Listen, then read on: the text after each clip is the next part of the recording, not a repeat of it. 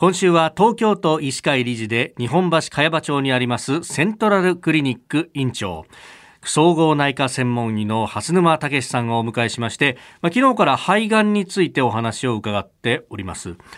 先生一言で肺がんというふうに、まあ、我々なんか肺にがんができるとそうなるんだなと思うんですけど、これそれもその中でいろいろ違いがあったりするんですか？はい、かなりあの種類がありまして、まあ、一般に肺がんと読むのは、はい、非小細胞の肺がん。というが一般的な定義です。非小細胞。とするとで小細胞があるわけですけど、この小細胞がんっていうのは非常に進行が早くてですね、はい、あの昔はかなり予後が悪いがんでした。はい。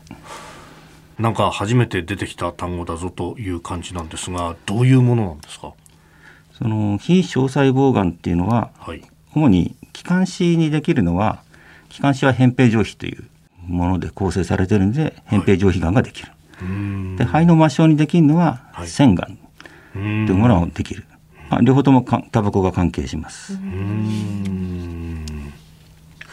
でこれがかなりその違うということなんですけれどもそのななんですか？進行のスピードが違うんですか？そうですね。昔あの私が研修医の頃は、はい、まあ、小細胞がんってよく5年生存率ってありましたよね。で 5, 5, 年経つ前にずっとみんな亡くなってしまうんで、1年とか2年とかそういう方が非常に多かったです。一方で、まあ、一般的なというか非小細胞がんであればそこまで進行が早かったりはしないということですか？あのものにもよるんですけど、ええ、同じ腺がんでも早いものとか遅いものとかそういうのがあるんですけどやはり昔はどうしても手術で取りきれないと、まあ、内科に回ってくる患者さんは化学療法をやったり放射線をやったりするんですけどやはり5年以内に亡くなる方が昔はかなり多かったです。今はいかがですか？今はあのいわゆる遺伝子を調べる検査がかなり進歩してきてですね、まずやるべきことは診断をつけるときにその組織の遺伝子を調べる。そうすることによって最適な治療が分かります。一般的にはまあ外科治療とか、はい、放射線治療とか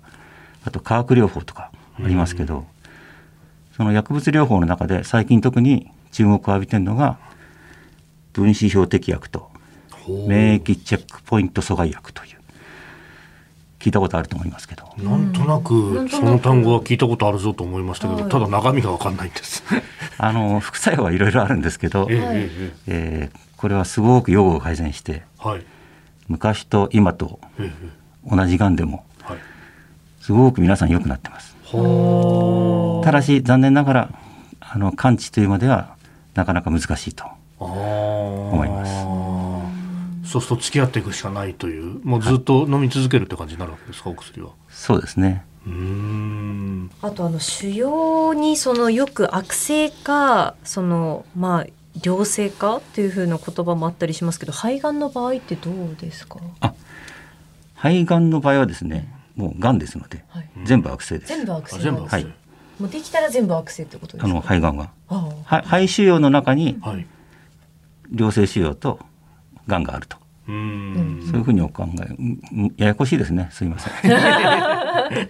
その辺はやっぱり細胞検査でわかるって感じなのそうその細胞検査が一番大事なんですけど、はい、診断つけるためにはある程度の大きさの肺の結節塊、